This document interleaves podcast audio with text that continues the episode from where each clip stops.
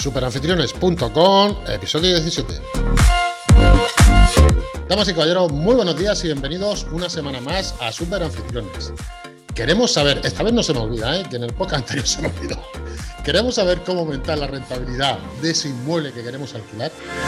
Queremos conocer estrategias técnicas y alguna noticia también para tenerlo siempre alquilado y al mejor precio. Por supuesto, los trámites legales necesarios, que de eso va a ir un poquito este podcast. Y sobre todo, queremos saber dónde y cómo publicitarlo. Pues querida familia, este es vuestro podcast, este es vuestro sitio, esta es vuestra web.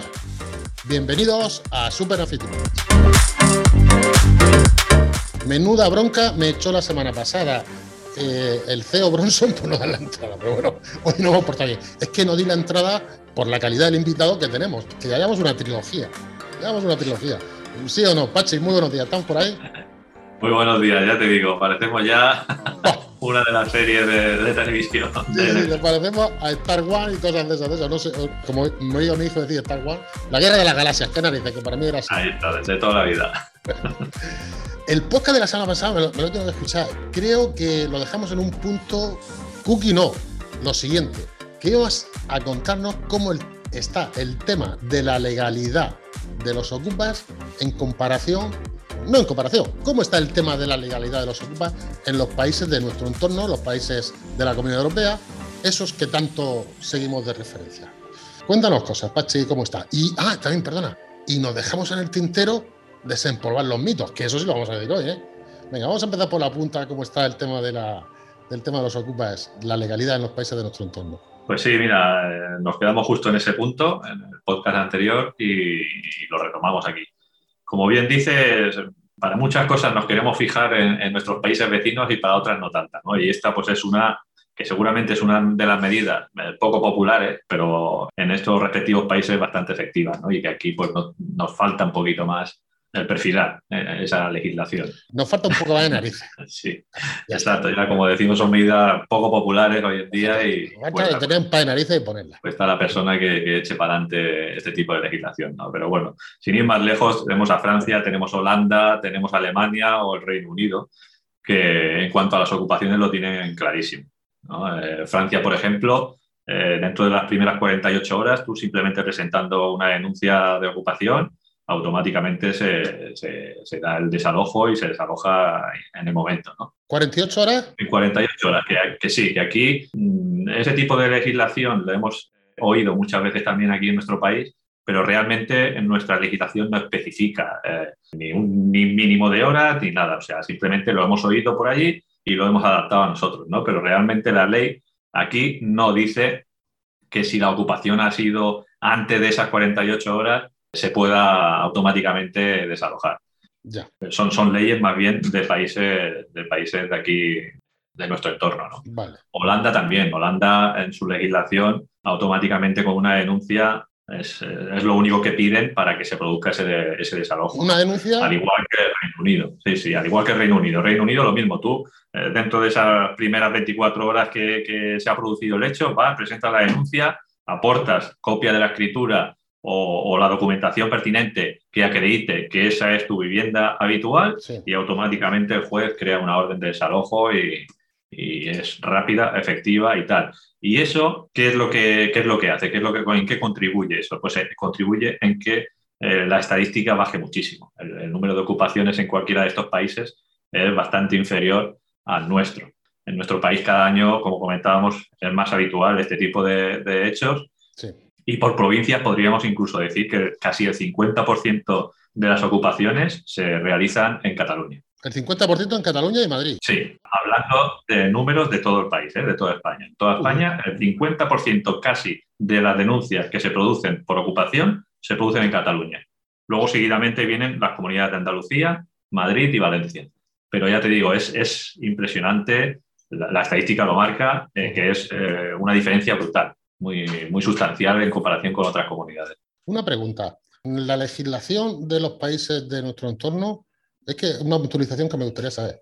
¿Son las 24 o 48 horas desde que se produce la ocupación o desde que tú como propietario tienes conocimiento de que se ha producido la ocupación? Es en teoría desde que se produce la ocupación, porque a, esto, a todo esto tiene que ir acompañado con una serie de documentación. Como hablábamos, como mínimo, el que tú eres propietario de esa, de esa vivienda. ¿no? Luego, en el momento en que se ha recibido esa llamada o ese aviso de que se está ocupando, ya puede ser mediante un vecino o, o porque te haya saltado uno de tus mecanismos, a partir de ahí ya sabes a qué hora se ha producido la ocupación. O sea, desde el momento en que se produce la ocupación, ellos contarán ese plazo de, tiempo que tienen estipulado. En el podcast anterior hicimos referencia a medidas preventivas y medidas post hecho. Nosotros eh, hasta hoy, hasta este momento, dijimos, bueno, como medida de prevención, apuntaros al curso y ver o escuchar los podcasts anteriores, estamos hablando de medidas de seguridad preventivas. En este caso, ya lo que prima es unas medidas de seguridad de las últimas que hicimos referencia en el apartado anterior, que son alarmas y notificación para que, en este caso, de nuestro alojamiento, que no es nuestra morada, el sistema nos informe, oye, te han entrado. Entonces, tu tiempo empieza a correr en ese momento. ¿Cierto o no? Es ahí cuando son eficaces y eficientes esas terceras medidas que nombramos y que están en el curso de todos los que nos siguen? Sí, sí, sí. En este tipo de delitos la celeridad es eh, primordial. Desde el, primer momento en que se detecte hay que dar aviso inmediato. Bien. ¿Por qué? Porque eh, pongamos el caso de que ha saltado nuestro sistema de videovigilancia, nuestra alarma, que sea una casa, una casa aislada o un adosado o lo que sea, en el cual tengamos sensores perimetrales de detección de intrusión. ¿no? Nos salta esa alarma y lo que tenemos que intentar es avisar lo antes posible para que lleguen lo antes posible las fuerzas y cuerpos de seguridad del Estado a atajar ese problema. ¿no? Entonces, en el momento en que llegue la patrulla allí, una vez se determine la intención de esas personas, ya sea de robar o de ocupar, se eh, actuará de una manera o de otra. Y de lo que se trata precisamente es de que no entren, de que no hayan tal, porque luego el proceso se puede alargar más, puede costar más, eh, ya hay que ir al juzgado, tal, que te den una orden o, no, o si es un allanamiento de morada, depende de cómo, si los ves, y no los pierdes de vista y no han entrado y tal, puedes actuar en caliente, como se suele decir es primordial el aviso lo antes posible. Efectivamente. Que dicho sea de paso, los que nos están escuchando la primera vez, digamos que Pachi forma parte de los cuerpos y fuerzas de seguridad del Estado, que lo dijimos en el podcast anterior y en el anterior de esta trilogía. Una pregunta, Pachi, a ver si es cierto lo que yo he oído, que seguramente la mayoría de los oyentes lo han oído también. Como en esto hay mafia, ¿es posible que algunas veces ya, ojo al gato lo que voy a decir, que hagan pedidos antes de la ocupación a Amazon o cualquier servicio de mensajería, certificar que están viviendo, que es falso, 48 horas antes de la entrada, y tu tiempo empieza a correr, digamos, desde que tienen ese justificante, ¿se te ha dado el caso basado en tu experiencia? Eh, se intenta, se intenta dar este tipo de, situaciones, ¿no? Pero hay, que tener en cuenta y hay que actuar también y, y, coger todas las medidas posibles que puedan estar a tu favor, como por ejemplo los testimonios de vecinos que hayan visto que eso se ha producido en ese momento y no hace dos días o tres días atrás. ¿no? Es, es importante, una de las medidas de seguridad que tenemos que tomar mm. es que ese alojamiento no mm. parezca deshabitado, no parezca dejado, eh, justo, justo, etcétera. Y una de las medidas es pues, que los vecinos este, tengan una llave, la copia de una llave, que haya entradas, salidas, que quiten eh, cosas del buzón, la, la, propaganda, que no se acumule más de la cuenta, datos que van a informar a ese tipo de personas de que ahí hay un alojamiento que hace tiempo que no se va. Luego vas cogiendo, pues eso, los compañeros van a ir y se van a coger a todo ese tipo de medidas que eh, demuestren que lo que ellos intentan eh, hacer o, hacer ver o demostrar, de que llevan ahí ya tiempo eh, viviendo en ese alojamiento, pues es falso y se, desmonte toda su, su actuación. Consejo súper práctico. Digamos también, por lo que estoy viendo, en Superanfitriones vamos a tener en breve un invitado que es un abogado en el tema legal del tema de ocupas, allanamiento morada, la discriminación que hicimos en el apartado anterior, en el podcast anterior y todas esas cosas. He oído noticias, sigo con el tema de allanamiento morada y o ocupa, que salen las noticias, Pachi, que es que fíjate cómo son las noticias, ¿eh? que una mujer fue a ayudar a su madre, en el caso de la pandemia, una mujer que vive en su casa, sale a ayudar a su madre, vuelve a los 3-4 días no puede entrar en su casa y dice que lleva un montón de meses sin poder entrar en su casa. ¿Eso de qué tiene pinta? Ahí tiene pinta de, que no se ha tramitado bien el, tipo de denuncia, lo que hablábamos en, su día, ¿no? O sea, si tú es tu primera residencia, es tu morada habitual, por mucho que te haya sido, o, sea ese, ese, caso, por ejemplo, de que vas a cuidar a un familiar porque esté enfermo en su casa o lo que sea y hayas dejado tu vivienda dos o tres días o cuatro o una semana, no se puede considerar ocupación nunca, nunca porque la ley así lo dice. La ocupación no se da en los casos de que es primera residencia o morada habitual. En ese caso es un allanamiento de morada. Y al ser allanamiento de morada se tiene que considerar como allanamiento de morada y no como ocupación. El delito es diferente y la actuación tiene que ser diferente. Y los cuerpos y fuerzas de seguridad del Estado de los que tú formas parte, en estos casos, estáis amparados por la ley y por el juez o por quien proceda para actuar y devolver la vivienda con la mayor celeridad, como tú has dicho, posible al dueño propietario legítimo de la misma? En cierta manera, si la cosa está completamente clara, se demuestra que es primera residencia, te pueden aportar incluso documentación, ¿Sí? coger testimonios de vecinos que, te digan que efectivamente es la casa de esta señora que es primera residencia, que ha salido un tiempo pero que vive ahí habitualmente. ¿Sí? Es una actuación clara y de libro en la cual las fuerzas de cuerpo de seguridad pueden actuar con total seguridad. El problema es que como haya una mínima duda de que no quede suficientemente claro, se va a decidir que decida el juez lo que tiene que hacer, que aporten las pruebas allí y que el juez sea, sea el, que, que diga si realmente se trata de una cosa o de otra. Me parece fantástico. Eh, el problema es ese, que al ser interpretables las leyes, hay casos en los que puedes tener más o menos dudas y entonces pues actúes de una manera u otra. Pero ya te digo, si queda muy claro y queda perfectamente demostrado que es primera residencia, lo acredita, coges testigos de vecinos, etcétera, la actuación es clara y concisa y se tiene que actuar con total contundencia y tienes que estar respaldado en principio por esas leyes que, protegen eh, la vivienda como tal. Pues te doy las gracias y te felicito por el comentario que acabas de hacer para que todos los que nos están escuchando sepan que si se produce un allanamiento de morada, en estos casos la ley nos protege porque distingue entre allanamiento de morada y usurpación de vivienda, que dijimos claramente la diferencia en la época anterior. Otra pregunta que, tiene así su, cosa, su, cosa. ¿Es que tengo que pagarle la luz y el agua a los que están en mi casa? Es un tema complicado, es un tema. Me toca, perdona la expresión, es que me toca las pelotas, tío. Sí, sí, sí, sí. Eh, claro, dependerá de, la situación. ¿no? Hay mil casuísticas diferentes y hay que verlo todo con, precisión y cómo se ha producido, qué personas han entrado, si es una familia, si es una persona que individual. Eh, hay que mirarlo todo. Hay que mirarlo todo y, en cierta manera todo eso al final lo acabará decidiendo un juez. O sea, sí tenemos que pagársela. O sea, sí. Empezando, para empezar, eh, de buenas a primeras. si se la corto, quiero decir el agua y la luz, ya voy a tener problemas yo puedes tener un problema. Sobre todo al, inicio de la pandemia, al inicio de la pandemia salió, un decreto ley. Sí, sí, que me parece justo. En el cual, eh, durante este periodo, en casos que se acrediten de que es una, una familia insolvente, hay que mirar su caso particular, ¿no? Con, con pequeños y tal. Fantástico. Pues hay que intentar primar un poco la, la humanidad. La humanidad, exactamente. Totalmente. Y, ayudar a ese tipo de personas, ¿no? Totalmente. O sea, ese tipo de, de, casos tienen que estar muy claros tienen que haberse aclarado y haberse documentado, etcétera, y el gobierno como tal, al haber creado ese decreto ley, es consciente de que eh, el propietario de esa vivienda no tiene ni que cortar luz ni agua ni cobrarle ningún alquiler, hacerse cargo el mismo gobierno de con ese decreto ley de todos esos gastos o todos esos, pues eso, de lo que no está ingresando el propietario eh, de, su propio alojamiento. ¿no?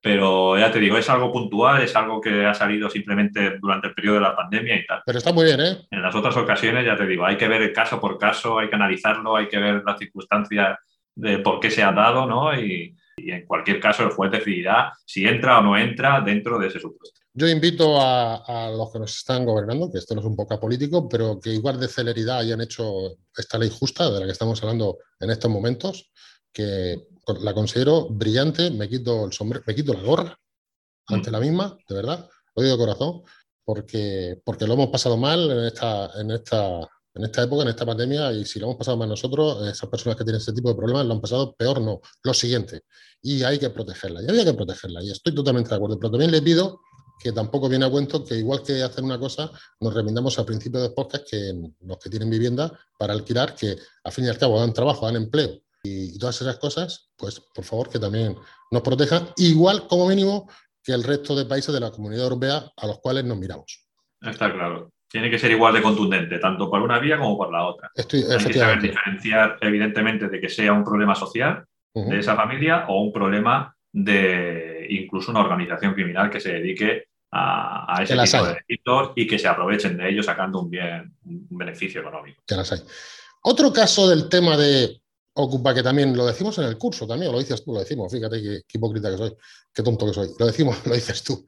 Es el tema de subarrendar, es decir, eh, lo dices bien clarito, yo ocupo una vivienda, hago un contrato de alquiler falso, meto a un tercero que no tiene nada que ver ni con ocupas, ni con delitos, ni con nada, y a las dos semanas se presenta el dueño de la vivienda.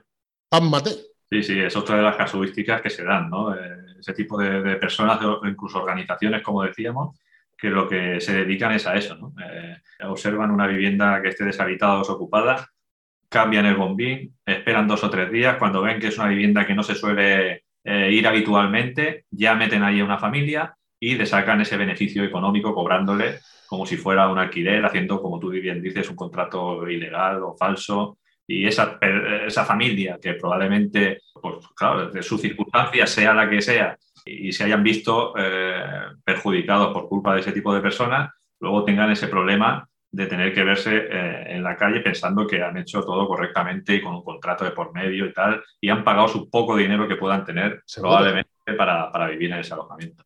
Es un problema y es una casuística muy, muy habitual también. Efectivamente, dos meses de carencia, etcétera. Bueno, ¿cómo evitarlo?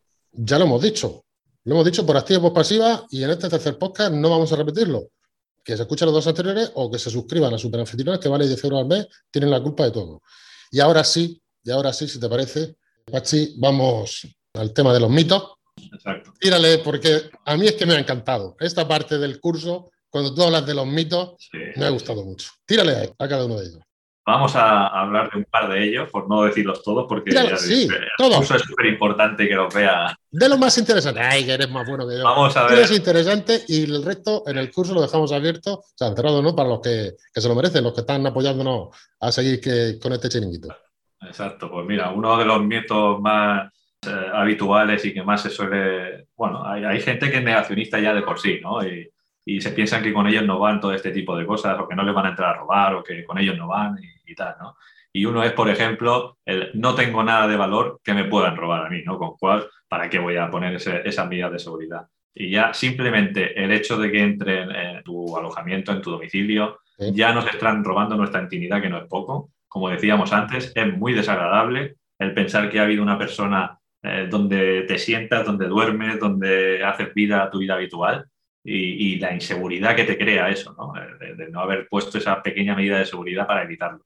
Y luego, muchas veces no es tanto lo que se van a llevar, o sea, el valor económico de lo que se llevan, sino el daño que ocasionan. El destrozo. exacto, el destrozo. Tú tienes que tener en cuenta que cuando te han entrado, después vas a tener que llamar a un cerrajero, vas a tener que, cambiar la puerta o cambiar la cerradura o cambiar eso, y eso te va a costar un buen dinero. Entonces, si encima más o más te han robado algo, pues, pues súmaselo.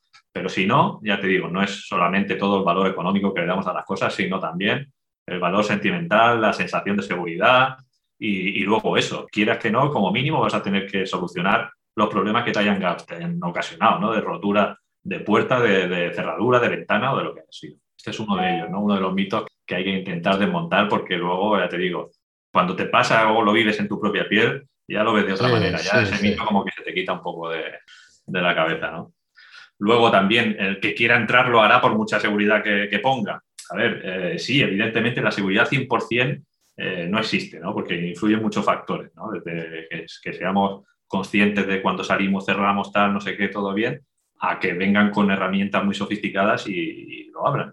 Pero la estadística demuestra que este tipo de personas van a ir a lo fácil, van a ir a lo fácil y no van a querer enfrentarse ni a cerraduras muy complicadas, ni a medidas de seguridad muy, pues eso, como una tecnología demasiado actual y que no van a poder ellos atacar o no van a querer ser grabados, no van a querer emplear más tiempo de lo necesario, ni van a querer ser detectados. Con lo cual, cuanto más medidas de seguridad pongamos, evidentemente más seguridad eh, vamos a darle a nuestro alojamiento. Eh, no se trata de, de, ponerlas todas ahí a lo loco y obsesionarle con ello, sino de ponérselo cuanto más difícil mejor. Si tenemos una puerta blindada, mejor que si no es blindada. Si tenemos una puerta corazada, mejor que la blindada. Y si tenemos una puerta blindada, pues con lo que tenemos vamos a intentar poner algo más de trabas. Te aseguro que la estadística va a bajar en picado, van a eh, decidir ir a otro alojamiento que no las tenga instaladas, que no al tuyo que ya le estás poniendo, le estás causando un mal de Yo voy a decir otro mito porque es que, es que tengo que decir. Eh, no sé, de hecho, no sé, creo que sí está. Tal cual. Yo, como lo tengo todo asegurado. Exacto. Este es otro de los mitos también habitual y, que se suele oír también, ¿no? Y luego lo que hay que tener en cuenta es que asegurado, asegurado, las empresas aseguradoras, por norma general, eh, los seguros que tenemos contratados para nuestros alojamientos son bastante básicos. Y hay delitos, eh, el robo, por ejemplo, depende de cómo sea el robo con fuerza, que se puede considerar robo con fuerza, pero eh, en muchas ocasiones es difícil de demostrar, como por ejemplo un ganzuado. Un ganzuado, una cerradura muy básica, no deja apenas marcas. No deja apenas marcas y las aseguradoras se van a coger a ello, evidentemente. ¿no? Ah, claro, claro. Y ya te digo, y hoy en día incluso hay peritos que eh, hacen el servicio de ver esa cerradura, mirar a ver si hay una marca tal y te hacen un informe para detallarlo todo bien y que quede constancia de que aquí se ha habido un ganzubado, aquí hay una marca, que hay otra marca que no tiene que estar, etcétera. Y cada vez se utilizan más este tipo de servicios porque, ya te digo, hay muchas veces que, que en los robos con fuerza no hay marcas, no dejan marcas o, has perdido la llave, han utilizado tu propia llave. Eso, en teoría, es, es, un robo con fuerza también por utilización de llave falsa. Sí, pero ¿cómo lo demuestras? Pero las aseguradoras van a luchar con dientes y con garras para que, que, demuestres realmente que eso ha sido un robo con fuerza y no ha sido un descuido tuyo o ha sido otra cosa que ya no está protegida en nuestro seguro. ¿no? ¿Un hurto está cubierto por compañía de seguro? La mayoría de veces no. La mayoría de veces. No, o sea, no. decir que me estoy, te estoy haciendo una pregunta que no eres profesional de los seguros. No lo sé exactamente, igual hay algún seguro que sí, igual hay algún seguro que pueda incluirlo, pero por, lo, por norma general, los seguros que tenemos contratados en nuestros alojamientos, el hurto no te lo va a cubrir. De todas formas, esa pregunta se la vamos a hacer al, al, siguiente invitado que vamos a tener, que va a seguir un poco el tema legal mm. de esta trilogía de podcast que llevamos contigo, fantástica, y del curso que nos has dado, que ojo, te emplazo a dar más cursos. Le haremos esa pregunta a ese profesional abogado y él seguramente no la resolverá. Pachi, es que, mm, vamos a ver, se me pasa el tiempo contigo volando. No puedo decir otra cosa.